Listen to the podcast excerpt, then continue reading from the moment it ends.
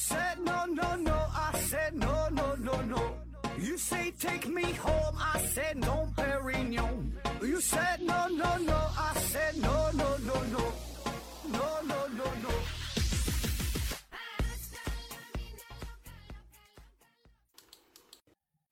拼命探索，不计后果。欢迎您收听《思考盒子》，本节目由喜马拉雅平台独家播出。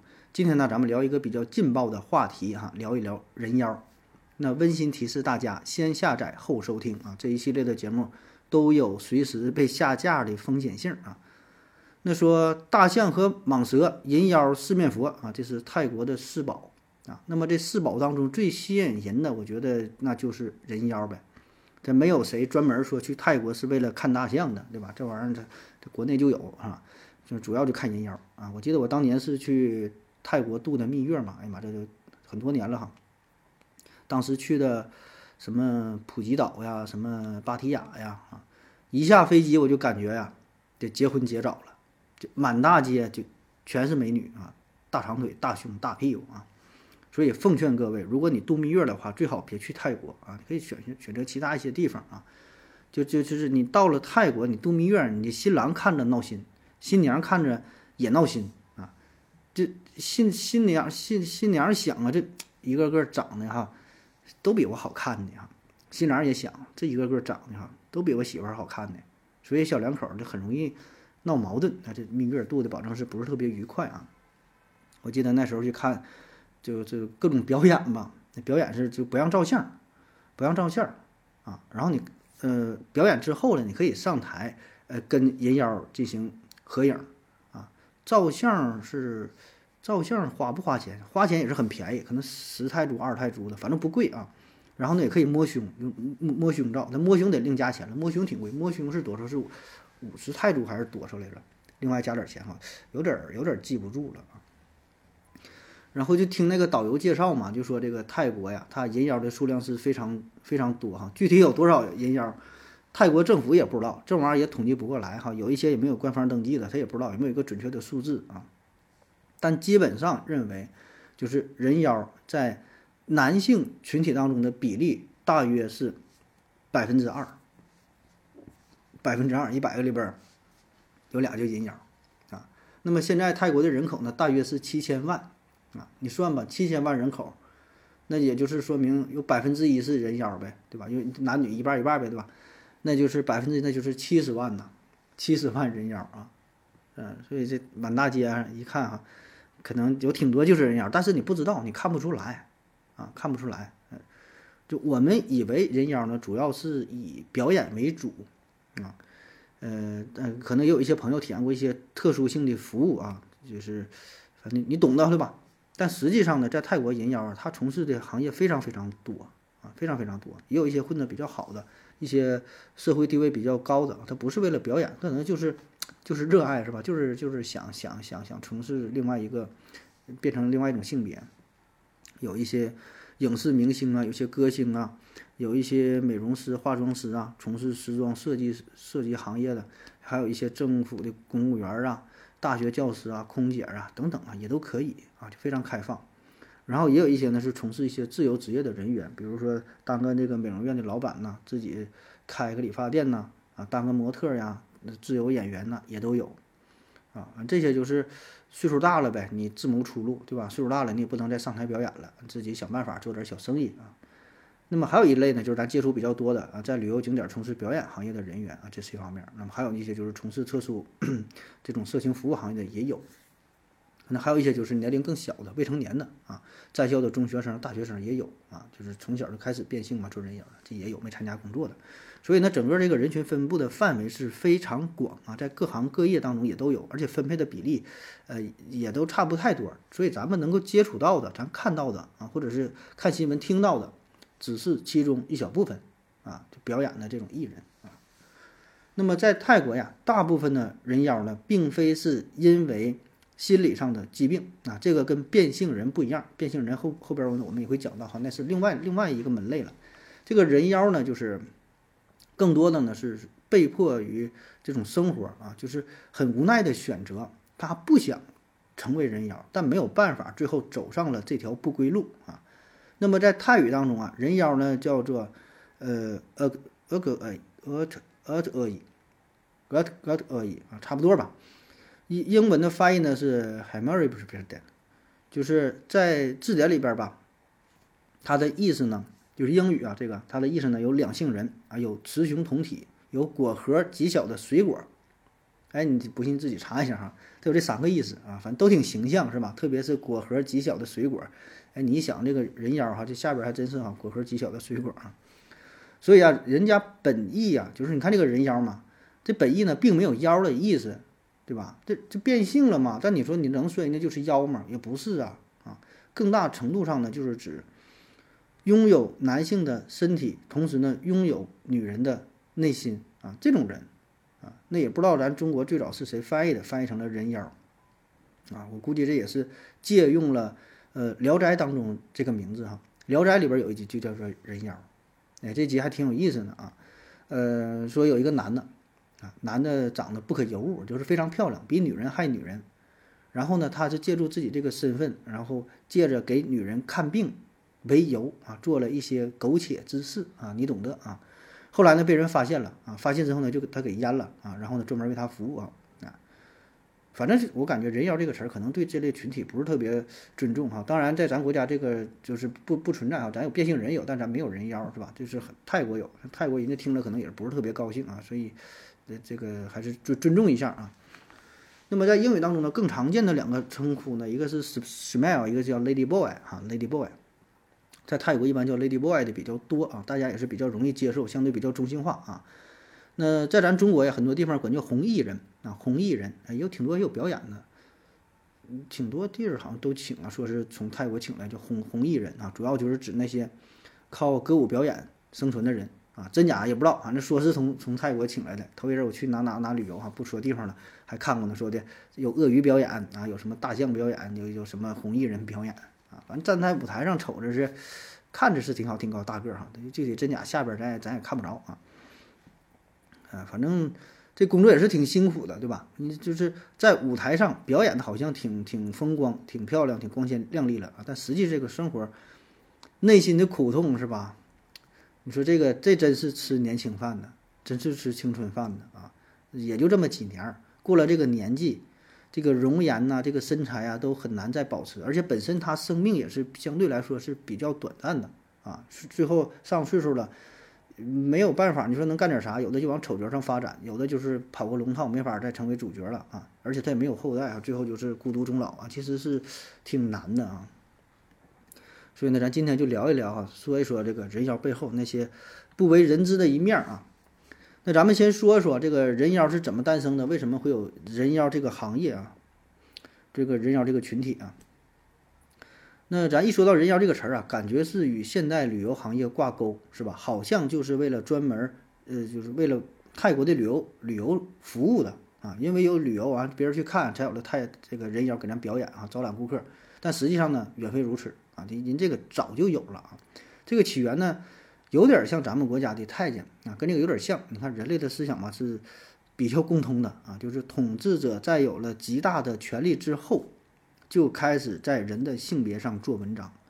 那很多国家的皇宫贵族当中，嗯，宫宫宫廷当中都有类似于太监的这个职业，就是男人要把下边阉割掉，然后进行服侍啊。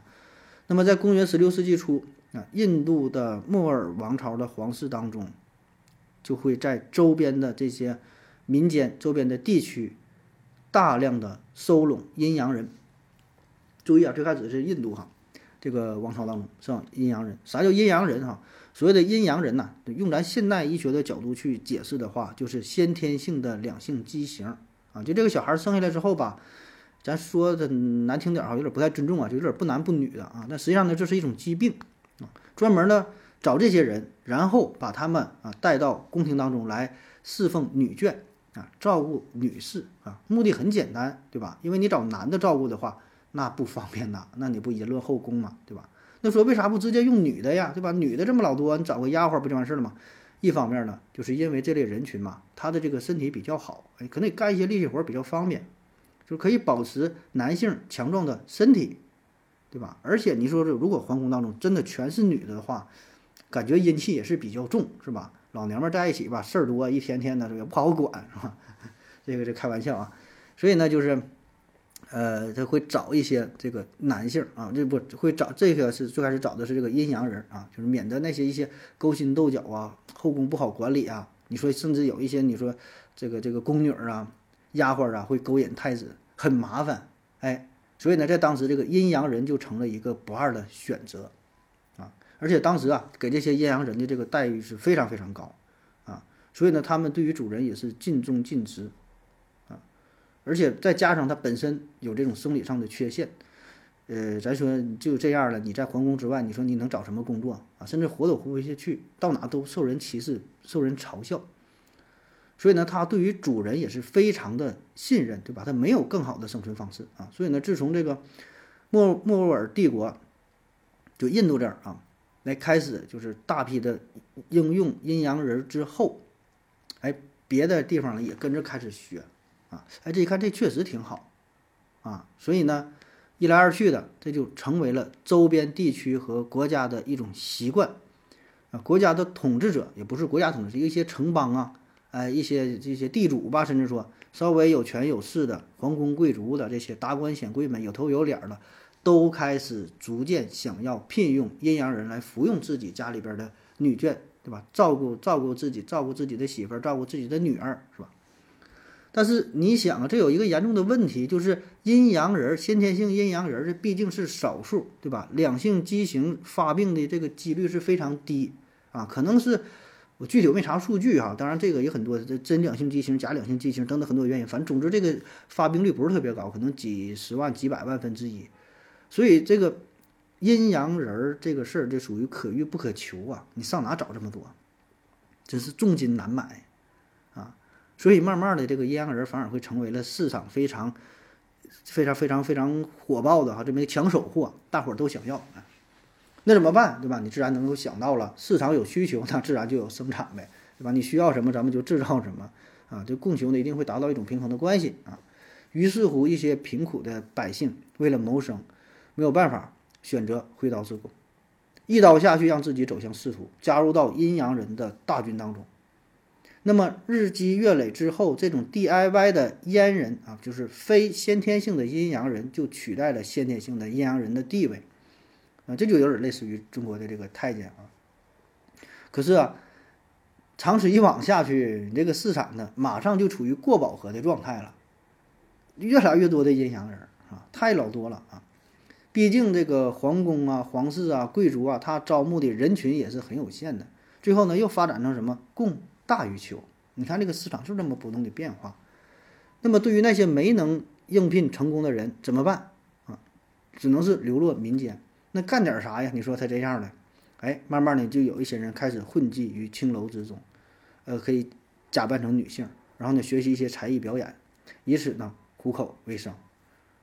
而且呢，你想想这些人呢，他本身是男人啊，他变成了女人之后，他比他比女人怎么说呢？这个这些变成女人的男人比女人更了解男人啊，成绕口令了，对吧？你想想是这个道理是吧？所以呢，服务是相当到位啊，给你整的是相当舒服啊。那么再加上这这些烟人哈，他的流动性非常大，哎，慢慢的就到了周边地区，哎，也就到了泰国。那么一到这个地方，很受当地人的喜欢，很受当地人的喜欢，哎，慢慢在这块儿就成为一种文化。你看其他地区相对比较少，现在就就是泰国这为主是吧？人妖。那么说为什么在泰国会得到认可啊，会发扬、会发展壮大下去呢？这本身呢也与泰国的它的一些文化，特别是宗教文化有一定关系。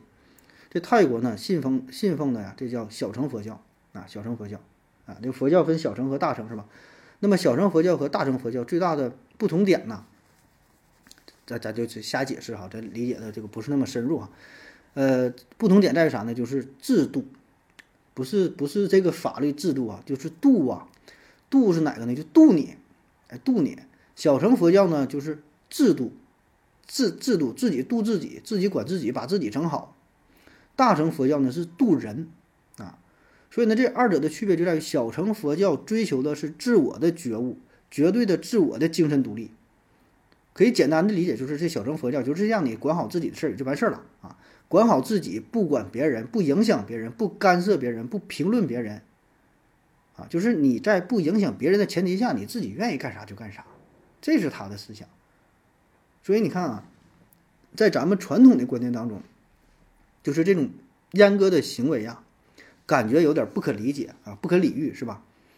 呃，倒不能说这这就是完全不接受这个事儿吧，起码咱有一些抵触，有一些反感，是吧？咱说你要你让你自己下手去做这个事儿，你保证是接受不了了。那就算是社会上有别人这么去做的话，比如说你坐地铁的时候，你旁边有一个，且不说是太监，就是不说自己给自己割掉了。就是一个伪娘坐你旁边儿，啊，当然这伪娘不是特别漂漂亮的那种，是吧？这伪的不是特别成功，你啥感觉？你是不是有点恶心啊？如果特漂亮，你可能还就是凑合，还能愿意坐在旁边，啊。但是在泰国呢，他可能就不太在意这些事儿，啊，就是相对来说，你你愿意干啥干啥，你别影响我就行啊。只要不是那种公然的违法的行为，泰国人呢，他基本的也不会主动的去干预，主动的去指责别人的任何事儿啊。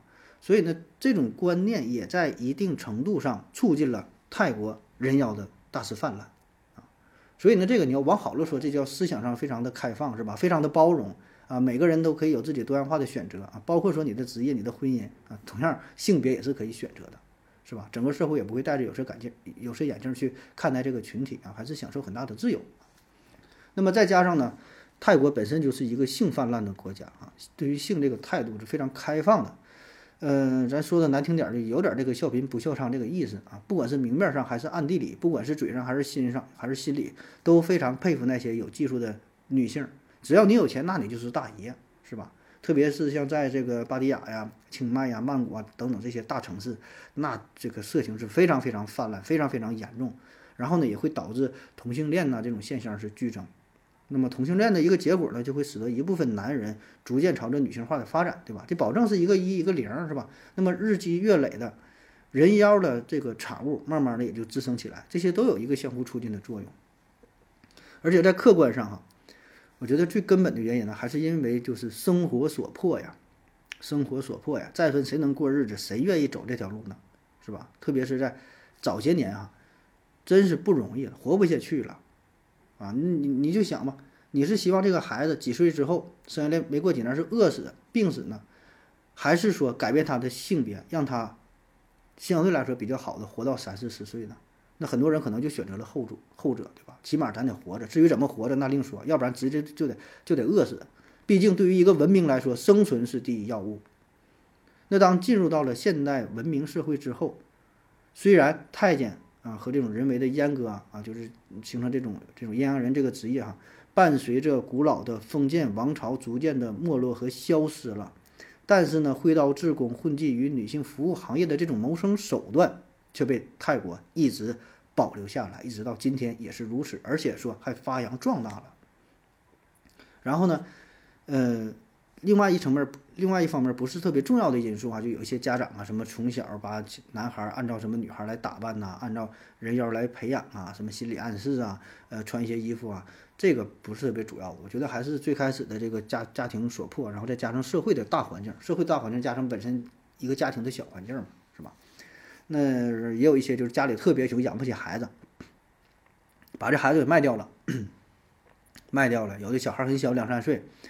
实在养不起，各家都饿死，怎么办？就卖了，啊，卖了之后呢，人贩子把这个小孩啊，就强制改变性别，从小啊打激素，慢慢的长大点了，就强迫他们从事色情服务的行业啊，以此来赚钱啊。那么再加上本身泰国的旅游它也是非常猖獗，嗯，不叫猖，非常发达啊，所以呢，这就成为了一个一个产业链儿，非常成熟的产业链儿，从拐卖到制造人妖，到上台表演啊，或者是从事一些特殊服务。就是这是一个流水线的操作啊，那据说还有一个原因呢，就是在二战期间啊，第二次世界大战的时候，美国驻泰国的大兵大量的在这地方嫖娼，那有一些家里没有女孩的这个父母呢，还会让自己的孩子变性，以赚取美军的钱啊，他不是躲着怕嫖，他是主动去嫖，你越去嫖，不能赚钱赚钱嘛啊，那么这样的好处呢，就是他这种变性人他还还不用怀孕哈，所以这个美军也是非常喜欢。啊，玩的非常花花啊！当然，这些都是过去式了啊，都是过去式啊。嗯，而且对于这个事儿，我是持有一定的保留保留意见吧，就是因为美国大兵嫖娼这个事儿哈，这个，嗯，我觉得可能会有这种现象，但并不是一个最主要的原因啊。那么现在的人妖呢，那么现在情况呢，更多的还是出于这种自愿的原则啊，强迫的并不多，是吧？那很多人就想啊，我这一辈子在底层做牛做马，我莫不如我就做个变性手术啊，然后呢混入到曼曼谷啊，什么清迈什么的，是吧？然后拥有一段不错的人生，辉煌的人生也行，是吧？所以这个就是看您个人的选择啊，咱可能无法理解，在在在人家看来可能很正常的事儿啊，咱也不用过多的去评价，对吧？都是出于内心的选择啊，这咱都是尊重的，就无所谓，愿意干啥就干啥啊。好了，咱休息一会儿。我要跟正南去尿尿，你要不要一起去啊？我也要去。哎，风姐，我要跟正南、阿呆一起去尿尿，你要不要一起去啊？好了，喝了口水回来，咱们继续聊哈。下面呢，咱们聊聊啊，人妖是如何炼成的啊？怎么成为一个人妖？现代的人人妖这个加工工艺啊，这个技术已经是非常的成熟和完善了哈。呃，大致呢是分为两种，一种呢是成年之后，哎，突然的说，哎呀，我就现在我不想当男的了啊，然后呢做一个变性手术啊，呃，有点像，就是咱国内也有做这种变性的，就是金星他是二十八岁做的手术嘛啊。但其实这种情况呢，跟传统意义上说这个人妖呢还不太一样哈。呃，咱这里说的真正的人妖呢是第二种，就是从小就开始培养啊，往人妖上去去培养，就从娃娃抓起，打小呢用技术啊，有口服的呀，有注射的等等吧。那么这里边呢就得提到一下啊，这个泰国的变性手术之父啊，叫做普瑞查啊，普瑞查。他呢是在二十世纪八十年代到美国学习了性别重置的手术，并且呢把这个辉煌的技术带回到泰国的国内啊。那现在一说到整形，保证想到的就是韩国；一说到变性手术，保证想到的就是泰国，是吧？这这泰泰国也确实很牛，是吧？这么多人做手术，积累了很多经验啊。但是单纯从医疗技术的角度啊，革新的角度来说，保证还是老美最厉害啊，这不得不承认，是吧？只不过是在后来因为这泰国人多，是吧？人手法上来了。然后这个普瑞查教授嘛，他就把这个技术是呃传授给了国内其他许多的医师啊，这也让泰国人妖产业转向为这种科学化、规范化的操作啊，也免去了很多的痛苦啊。那么再想加入到人妖这个行业，也无需承担断壮士断腕的这个痛苦啊。主要呢就是靠这个技术啊，技术就可以实现女大十八变的梦想啊。当然了，如果说你想真正成为女人的话，后续还是需要做手术，还是要。很多的步骤的，还有很多步骤的啊，所以呢，这种技术在泰国普及之后吧，人妖的数量也是明显的增加啊。到了二十一世纪之初啊，泰国就已经是成为了举世瞩目的人妖大国啊。但是该用激素还不够啊，该用激素还不够。这些药物呢，可以让人妖出现一些女性的特征，比如说乳房的隆起呀，啊，喉结的呃减小啊，啊，皮肤变得细腻呀。啊，生殖器停止发育啊，等等啊。但是说，如果想成为真正的女人，还得利用现代的医学啊，做一些手术啊，比如说制造人工阴道啊，进行乳房的填充啊，更讲究点的还得进行喉结的缩小手术，磨骨啊，脱毛啊，啊，有的还需要进行做这个喉腔的手术。这些呢，价格都是不便宜啊。我看网上的报价。嗯，说是我看这是多钱啊？说基础的隆胸和去势的手术，去势就是把下边给整下去啊，费用呢在二十五万到三十万泰铢左右啊，也就是五六万块钱。当然，这个价格应该是二十年前的了，现在这个行情我不太了解，我估计起码得翻倍了。那五六万保证是下不来，现在基本不都得个十万、二十二十万、二三十万，我估计好一点的都得达到几十万的水平吧啊。所以你看，很多人妖他是拼命的赚钱啊，攒够钱了去做个手术，攒够钱去做个手术。啊，因为这个手术它不是一步操作，很多步骤做五六回、七八回的也都有啊，分步进行，一个器官一个器官来啊。那么在进行去势手术之前，就是切除睾丸之前，是需要长期使用激素来维持的啊，所以这个花费也是不少，总得用激素啊。那人妖的寿命啊，普遍呢是会比正常人呢短一些啊。原来的说法呢，大约只有四十岁左右啊，因为是大量使用的激素嘛，那么身体的各个系统都会受到非常严重的影响。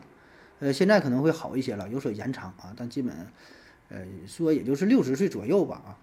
那么它的这个生长周期啊，主要是分为三个过程。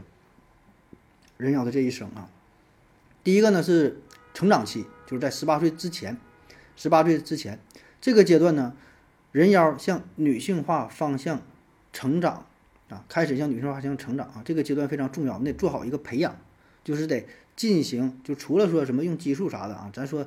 他得接受相关的技能的培训、艺术的培训，唱歌啊、跳舞啊、各种才艺表演呐，对吧？你想当一个人妖，不得上台表演吗？对吧？所以呢，这绝不只是变性这么简单啊，可以说是琴棋书画呀，说学逗唱啊，样样精通啊，还得就是学什么化妆啊，学什么这个美容啊，自己形体的塑造啊，啊，说学逗唱啊，这个都得学啊。本门的唱的叫太平歌词啊，那其他唱的都算是学啊，都学唱啊。而且呢，这还有很多专门的培训机构啊。这练功的过程，你想这也是非常痛苦啊啊，从脚啊、腰啊、腿啊、头啊、手啊，整个身段啊，甚至走路的动作呀、眼神啊、你的举止啊，每一个细节、每一个表情都得需要严格的训练啊，连连这个呼吸你都得反复练习啊，所以这个这个过程是非常痛苦，是吧？你看着是光鲜亮丽，挺好啊，这姑娘真好，是吧？这人妖真好，但是背后啊都是很多的泪水呀。那么为了培养出啊一批优秀的演员，有的人妖呢。这种学这学校啊，这个艺术团体啊，还要选拔出人妖，是送外国学习去啊，送美国、送日本、送欧洲、送哪一些国家进行深造？这学啥呢？哎，学一些礼仪，学一些先进的理念，学习学习语言，就都得学。这些都是为了以后能有更好的发展。因为什么？有可能从事演艺行业，进入娱乐圈。所以呢，对于人妖这个表演的水准的要求是非常非常高。你想在这圈混下去很难哈，也是内卷啊。那咱们看这个人妖表演的时候啊，他不只是看那么简单那么点事儿啊，呃，里边唱唱歌唱这个各个国家有代表性的歌曲啊，跳这种民族的舞蹈啊。我记得我那阵儿去看的时候，他就唱了两三首中国歌，具体什么都忘了哈，是还唱一个韩国的，韩国的什么桔梗谣啊，还是火苗啊，还是什么，反正就特别劲爆的舞曲也都就都有。然后跳的也好，就甩那种大大袖子那种，那叫什么舞啊？咱也不知道，反正学的就感觉瞅着是确实是那个意思，挺厉害啊。因为什么？泰国它是一个旅游的国家，对吧？它除了说要展现自己民族的特色、自己地方的特色，它也要迎合外国旅游者的口味啊，甚至学会各个国家语言的歌曲。看看中国现在流行啥，唱个中国歌；美国流行啥，对吧？日本流行啥，都得学，都得唱。啊，甚至可以达到以假乱真的程度啊！当然，这里边可能很多也都是假唱哈，确实不容易。因因为你想，有一些人妖吧，他这个嗓子外观都行，一张嘴说话就露馅了。有些嗓门比较粗，也唱不了。还有一些呢，就是他这个表演他不是一场，一天的表演是连着演呐，连着唱，连着蹦跳啊，他也唱不动啊。啊，假唱这也有，当然这咱就不不深究了，是吧？哪没有假唱啊？那么表演结束之后就可以上台照相了嘛？这我就印象最深的了啊。我的照相看旁边那大姐啊，全都一米一米七多，感觉有的能一米八多啊，大个儿哈。女的本身就显个儿啊，女的要一米七五，你瞅着那都吓人啊，可高了啊。身材也好，那小腰那么粗，大腿那么粗啊，屁股那么大，眉清目秀啊，眼睛特别勾人啊，眼睛会说话，一看你妈呀不行，放电了。一般都是留着那种披肩长发，啊，就是泛着这个亮黑的光泽。完事儿呢，耳朵上戴着这个蓝宝石的这个这个耳环，这个耳钉，胸前呢挂着水晶项坠儿啊。水晶项链啊，穿着非常华丽的衣服哈，真是宛若仙女下凡一般，啊，当然最勾人的啥呢？就是它这个领口啊，领口开的特别低，直接开到肚脐眼儿，啊，我这中间就是白花花的，非常有冲击力，非常有诱惑力啊，这玩意儿谁能扛住啊？说的有点过了是吧？咱说第一阶段这个培养阶段哈，培养阶段这是十八岁以下学习技能的，第二阶段才是鼎盛时期啊。鼎盛时期啊，这刚才说的都是鼎盛时期，十八岁到二十五岁上台表演。这个是人妖事业的巅峰期啊！这个阶段，人妖呢会获得更多的上台表演的机会啊！他们赚取的薪水就就靠这几年。但你看时间非常短，十八到二十五，就七八年，十年都不到。当然，除了表演，还有一些特殊服务，是吧？就是这个你懂的哈。但是这确实也不太贵啊，在泰国可能也就是几百泰铢，贵一点的一千左右。嗯，人民币对泰铢按一比五算的话，你就看呗，对吧？二三百块钱儿，可能挺好的服务，好一点三四百的是吧？但是这些钱呢，也不是到他们手里，很多一部分这个钱都是到了老板呢层层搜刮啊，到到他手里非常少啊。也有一些人呢是出于猎奇的心理啊，就是并不是真正想玩啊，就想看看这里边到底长什么样，是吧？狐狸里卖的什么样，这么好奇呢？花钱然后找个人影到宾馆里，把对方扒的一丝不挂，拿放大镜看啊。那么这有不一样哈，如果要没做手术的哈。就是就是只用药的话嘛，那它就下边有一些萎缩啊，其实还能能还能看着，可能就相对比较小。但皮肤真是光溜啊，这这那那胸啊，那这臀部啊就非常发达啊，然后非常细腻，非常富有富有弹性，然后胸也是非常高耸，非常就挺拔，反正手感就挺好。你有一些欧美乘客哈，他们是比较重口味儿啊，他就特别好这口啊。我那时候到那个曼谷也是看老多，就都老外啊，咱就说老外就是欧美人群啊，非常非常多。他们呢一般到这地方玩的时间都比较长，不像咱们旅游哈，一般也就是十来天一个礼拜就完事儿了。他一般都包月啊，一两个月那算短的，有的一来搁这儿过上小半年儿的也都有啊。因为这里消费便宜啊，那跟他们比，这他出来旅游是非常省钱，太便宜了，比在自己家过日子都便宜。所以呢，到这地方先找一个人妖作为就那种私人伴游啊，叫伴游嘛，白天陪着玩儿，然后说有什么好的景点儿领着去，那饭店随便去你就领着去吃，有什么好吃的，那这对于他来说那就跟不要钱一样。晚上呢就陪着睡啊，还还省了雇导游的钱，还省了反正特别划算，而且服务特别到位啊，有的还真就产生了真挚的爱情，还有像想带回国啊，带回国，但是有的想带回国也不是那么容易的啊，这玩意儿呢也挺难的，里边一些层层的一些法律啊。然后有一些人妖身份，他也不能自己做主，因为他都是有组织的，有一些是为剧场演出的。你想带走的话，可能这个老板还得，就是说白了，有点像这个赎身的这个钱似的哈，这好像也也是挺贵的啊。呃，然后说第三阶段就是衰老期啊，人要衰老的比较早，基本也就是二十五六岁以后啊，不到三十岁，基本就是走下坡路了啊。他这个基本跟咱这个年龄得差一半。你说他二十五就相当于咱五十，那就差不多。你就按这个数算吧，啊，所以就慢慢就开始衰老了啊，就很难再登台表演。即使登台呢，也是做配角、做丑角，看着也挺心酸的。你说，所以有一些人他也没有什么手艺，他也不会干别的啊。那么有一些呢，就是人妖上了年纪之后会选择，呃，就投靠佛门寺庙，就是当这个尼姑去尼姑庵啊，就在这里边就是过自己的后半生。也有一些呢，从事什么美容美发呀。化妆啊，这个行业啊，毕竟还算是懂点，跟自己的这这个以前的这个工作还靠点谱啊，有一些经验，那干这个的也有啊。所以你看，回顾人妖短暂的一生啊，真挺不容易。真正能大红大紫的出名的，成为歌星五星的太少了，能赚大钱的太少了啊，屈指可数。大多数都是养家糊口，拼命赚钱啊。有些人妖混得好的，可能月薪几千块钱，上五千块钱啊。对，咱具体不知道哈，应该是不太多，反正也挺辛苦。我就看他们表演嘛，就是循环演嘛，一天得演三四场，一场是一场两三个小时呗，你就一场按三小时算，一天三场得九个小时，对吧？这算正常，有的十十多个小时的也有啊。大部分表演的钱都是交给老板的，混的差的可能到手一个月，估计一两千块钱都没有。所以有一些就兼职去这个红灯区兼职啊。但老鸨子挺喜欢这种的，就是这种人妖。长得也漂亮，然后也是吸引顾客，很多人就是喜欢这个口味嘛。所以这帮人妖就年轻的时候就拼命赚钱，然后攒点钱为老了准备啊。你说老了咋办？你也没法嫁人，你也没法娶娶娶娶娶媳妇儿，你也没有孩子，孤独终老，只能是自力更生啊。所以这挺难混的。当然他养老的时间也是比较短，可能也就是十多年、二十不到二十年啊。最后这十几年吧，确实不太好过。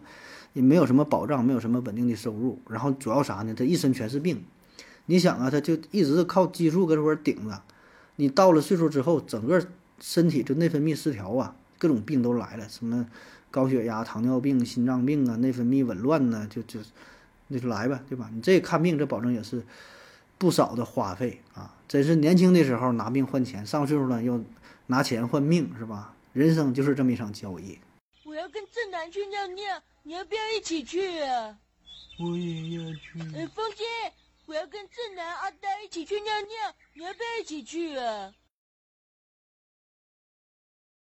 嗯，好了，尿过尿回来，咱们继续聊啊。那说到人妖嘛，那么他到底是男的还是女的呢？身份证上边是怎么写的呢？去厕所去哪边呢？啊，在二零一五年之前，呃，泰国的法律当中啊，明确规定。泰国的人妖虽然是经过了变性的手术，但是在法理上仍然是被视为男性。呃，他们也拥有其他正常的男性就是同等的这种这种法律的权利哈。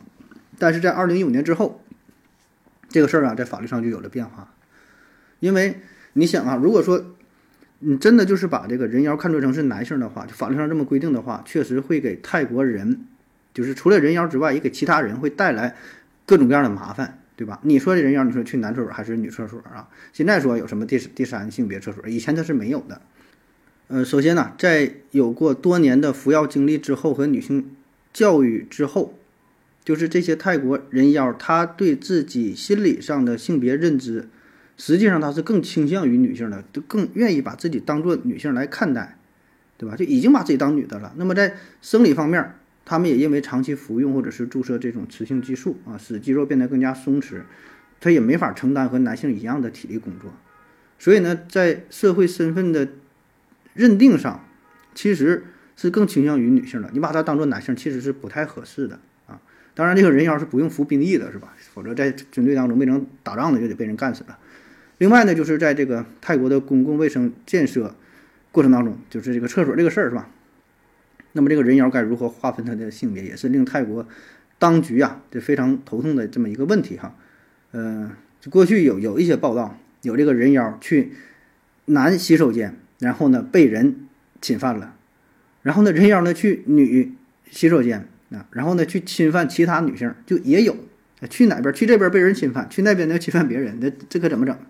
所以呢，后来就是在一些地区设置了第三性别的卫生间啊，专门呢为人妖使用啊。当然，其实这都是也就是最近这些年的事儿，你早些年去泰国旅游，它都没有这种没有这种第三性别的卫生间啊。那么对泰国人妖模棱两可的这个性别认知。呃，在泰国的其他各个行业也有不少的案例啊。有一个这么一个大事儿吧，算是啊，挺有意思的。在一九九六年啊，一个由泰国男同性恋同性恋群体和人妖组成的铁娘子排球队赢得了泰国全国排球大赛的总冠军啊。你一听这个组织就很厉害是吧？一些是男同性恋，一些呢是这个人妖组成的，这这队伍是吧？保证很强啊。那么，正当这些铁娘子他们要准备参加国际比赛的时候，啊，就想要在奥运会上大展身手啊！但是泰国当局却以维持国家形象为由，禁止铁娘子排球队儿，就不让这些这个人妖去参加比赛啊。同性恋行啊，人妖不让参加。那尽管呢，泰国体育部门在公布了这一决定之后，泰国民间的人妖群体进行了强烈的抗议，但是最终并没有让当时的泰国体育部门做出改变啊，还是没让去啊。当然，对于类似的问题吧，有过很多的讨论哈，这咱就延伸出来了，就是说，对于这个变性人这个群体，他们是否可以参加奥运会，或者说其他一些大型的国际性质的这种体育赛事？因为这男女这性别上的差异，对吧？在就是体育赛场上，这个必然是非常非常明显的区别。你说让男的和女的跑一百米，那你就是。就是男男子这个国家的水平可能就比世界纪录跑的还要快，这根本他就没法比，对吧？他他身体条件、身体结构不同，他没法玩，没法比。那么你让变性人参赛的话，这到底是对于性别的、对于人性的一种包容呢，还是对于竞技比赛的本身的一种不公平呢？啊，那实际上这事儿呢，现在已经是有了很多的讨论哈，也有一些规定了，呃，说想。就是靠变性啊，就变性运动员想参加这个奥运会啊，有三个关键的限制性的条件啊，跟大伙儿分享一下吧。第一个呢，说是必须已经完成性别变化啊，完成性别变化，就是完成变性手术并不等同于完成性别变化啊，这是两个概念啊。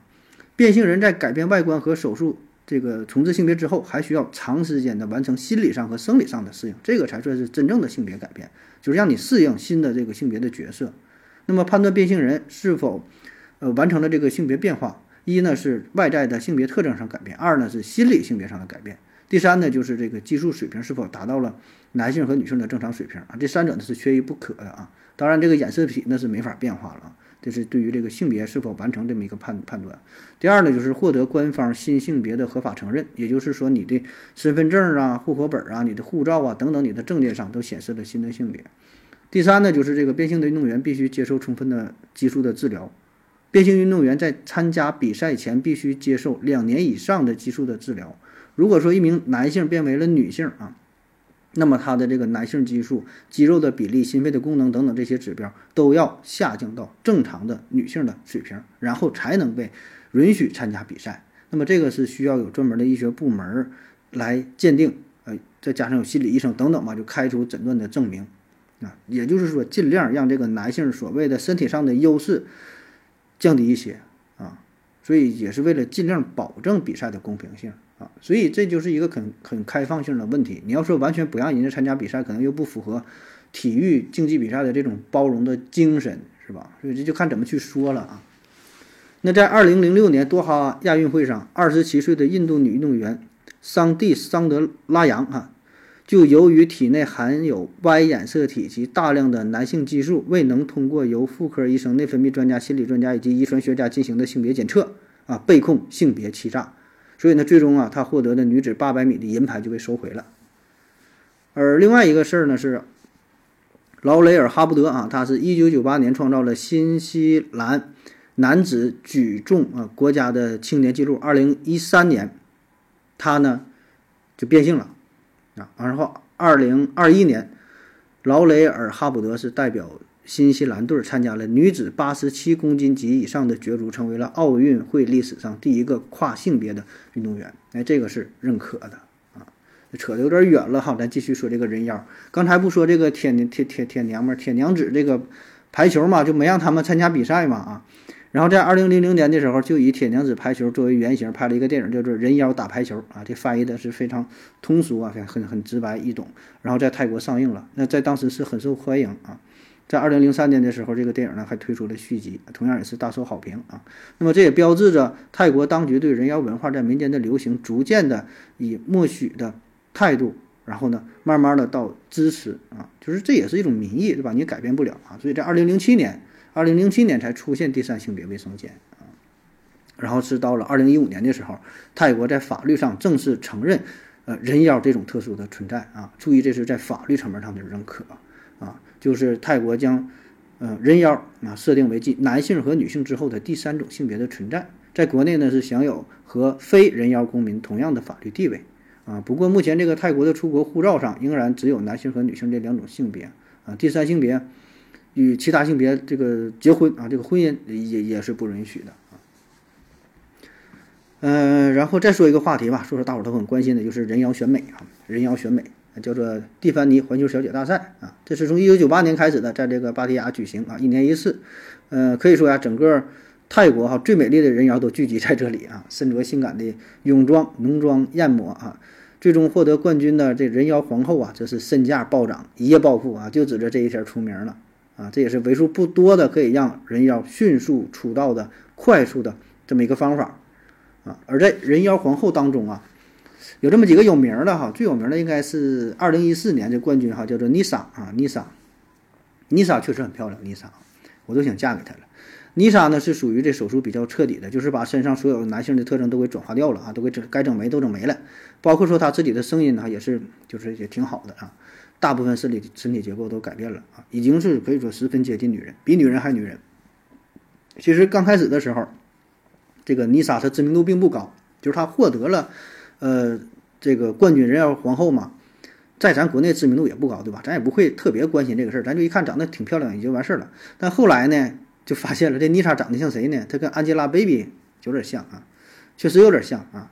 这咱这叫 Angelababy 啊，她这叫 Lady Boy 是吧？网上有她照片哈，大伙儿可以看一下啊，确实挺像，也挺漂亮的，而且我觉得比 Angelababy 好看啊。就是 Angelababy 吧，她这个说哈，不知道你们有没有这粉丝儿啊？这 Angelababy 粉丝说的不太合适啊。我说我个人我就真感觉 Angelababy 她这个嘴巴子这地方吧，就是她这个颧骨有点高，这是叫苹果肌嘛？就这个特别明显，这两个嘴巴子这地方看起来吧，就不是那么协调啊。反正整体倒是挺好看啊。但这个 Nisa 呢，就恰到好处。哎，Nisa，当时有很多有钱人特意就飞到泰国，就为了看一看 Nisa。啊，反正有些人的世界也不懂是吧？有有有的人这个坐飞机就下午去伦敦喂鸽子啊，有的人坐飞机呢去泰国就看人妖啊。那么这个妮莎成为人妖皇后之后啊，自然呢有很多爱慕者啊。哎，这里是有一个名人哈，叫豹哥啊，豹哥脾气很暴啊，这豹哥。豹哥呢一开始就就是追求这个妮莎，那妮莎呢也没在意，因为追她追她的人特别多呀，和这都是玩一玩的吧，谁能说真正想娶一个人妖回家过日子？所以呢他也没在意啊。这豹哥呢？他是啥呢？当时跟他朋友一起去泰国玩，他豹哥很有钱，豹哥非常有钱啊。他是去泰国玩，然后一眼就看中这个妮莎了，一下就被征服了哈。人妖也也必须得娶她。这豹哥是做生意哈，亿万富豪，然后开始猛烈追求妮莎。妮莎一开始也没在意，也没同意啊，就觉得这玩意儿你都是扯淡呗，是吧？你整点什么新鲜感的，就就你追追求点小刺激啊。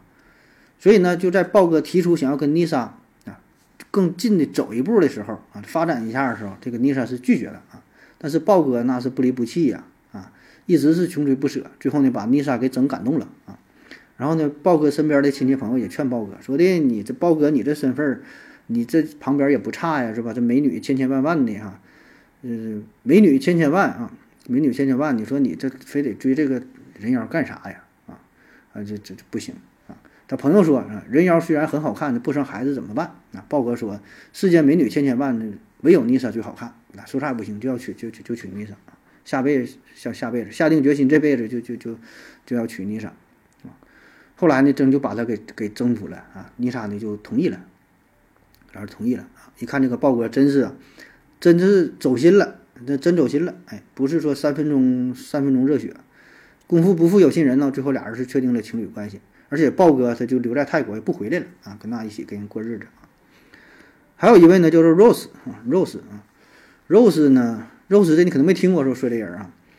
但你保证看过啊？这泰囧里边那个徐峥和王宝强俩人不到泰国了吗？就是有一个坐电梯的时候，坐电梯，然后那俩人他俩说嘛，是不是？哎，你这这人是不是那个人妖啊？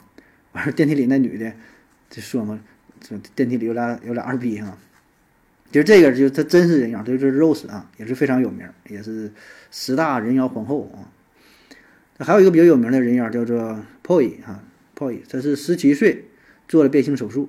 啊，成为了一个人见人爱的甜美型的这个美女啊！十九岁呢是，呃，赢得了 Miss Tiffany 的头衔儿，啊，是蒂芙尼的小姐呗，是吧？那么在泰国呢，这是一个既有实力又有超高人气的人妖皇后啊，拍了很多的影视剧哈，获得了一致的好评。还有一个叫做纳迪啊，纳迪啊，她是二零零九年的人妖皇后，身高一米八啊，有着超高的人气，身材婀娜多姿，肌肤是吹弹可破啊。那么再介绍一个人妖啊，介绍一个好玩的吧。那几个都虽然漂亮，但没有什么意思啊。